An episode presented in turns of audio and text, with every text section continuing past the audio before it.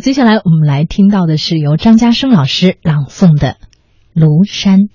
古代文人上庐山，自然十分艰苦。他们只凭着两条腿，爬山涉溪，攀藤跳沟。当时的山道路依稀，食物匮乏，文人学士都不强壮，真不知如何在山上苦熬苦挨。周作人林语堂先生曾刊印过清代嘉庆年间一位叫舒白香的文人游庐山的日记，可以让我们了解当时古代文人游庐山的实际生活。遭如此困境而不后悔、不告退，还自得其乐的开着文绉绉的玩笑。在游庐山的文人中，舒白香还不算最苦的。他至少还有学生和仆人跟随着，侍候着他，与他说笑。舒百香在庐山逗留了一百天，住过好几处寺庙。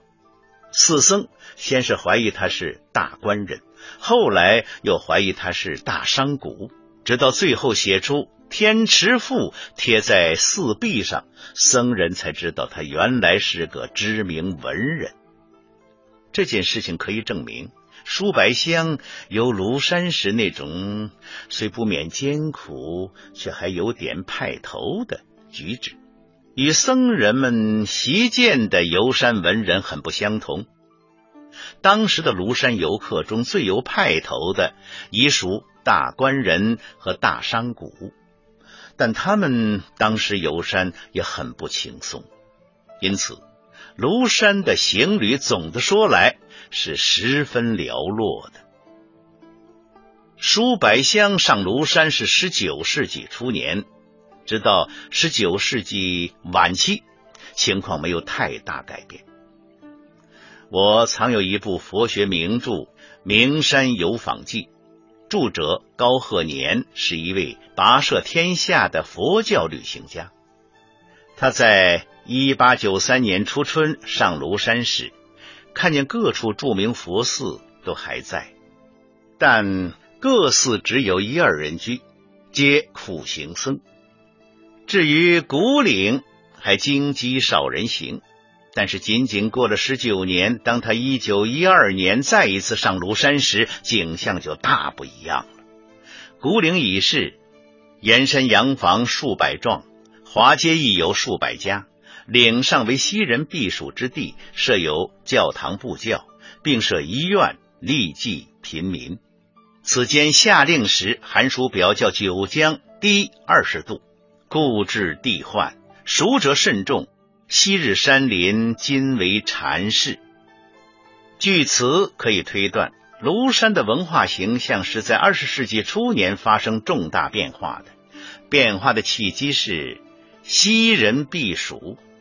而结果则是以西方文明为先导的热闹，散落在各处山间的寺院依然香火不断，但操纵他们兴衰的重要杠杆儿已是古岭的别墅、商市、街道。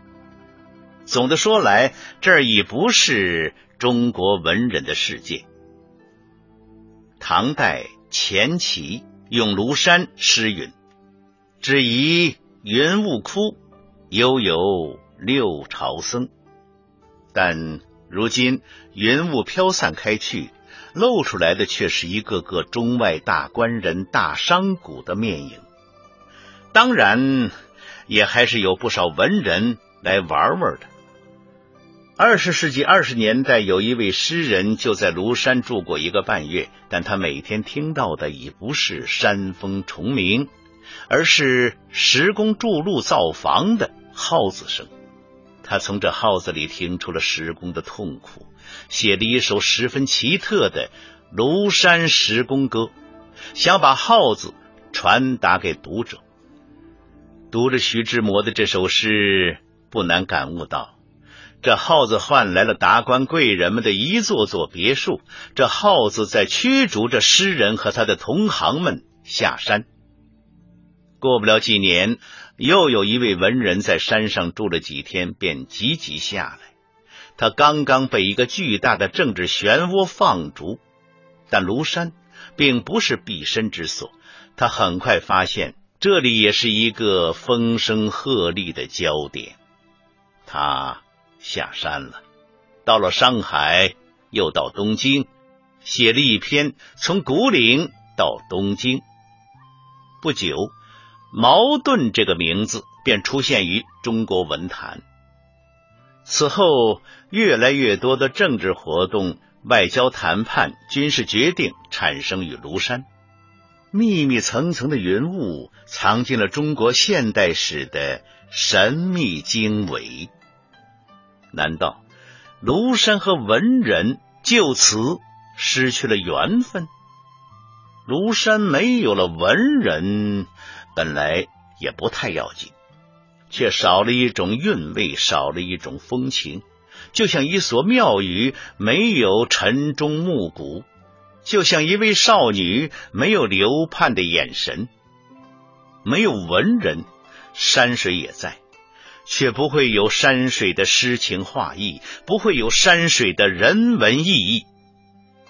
天底下的名山名水大多是文人鼓吹出来的，但鼓吹的过于响亮了，就会迟早引来世俗的拥挤。把文人所吟咏的景致和情怀扰乱，于是山水与文人原先的对应关系不见了，文人也就不再拥有此山此水。看来这是文人难以逃脱的悲哀。我们随着摩肩接踵的旅游者游览庐山各个风景点。东林寺、秀峰、锦绣谷、天桥、仙人洞、小天池、白鹿洞书院、黄龙潭、五老峰，一一看去，眼前有古人留下的诗，脚下有平整光洁的路，耳边有此起彼伏的叫卖，轻轻便便，顺顺当当。在这种情况下，没有可能以自身的文化感悟与山水构成宁静的网环、深挚的默契，只好让文人全都蜕变成游人。就在这种不无疲倦的情况下，突然听到有一个去处，路遥而景美，连李白都没有去过，一下子把我们全都激动起来了。那便是三叠泉。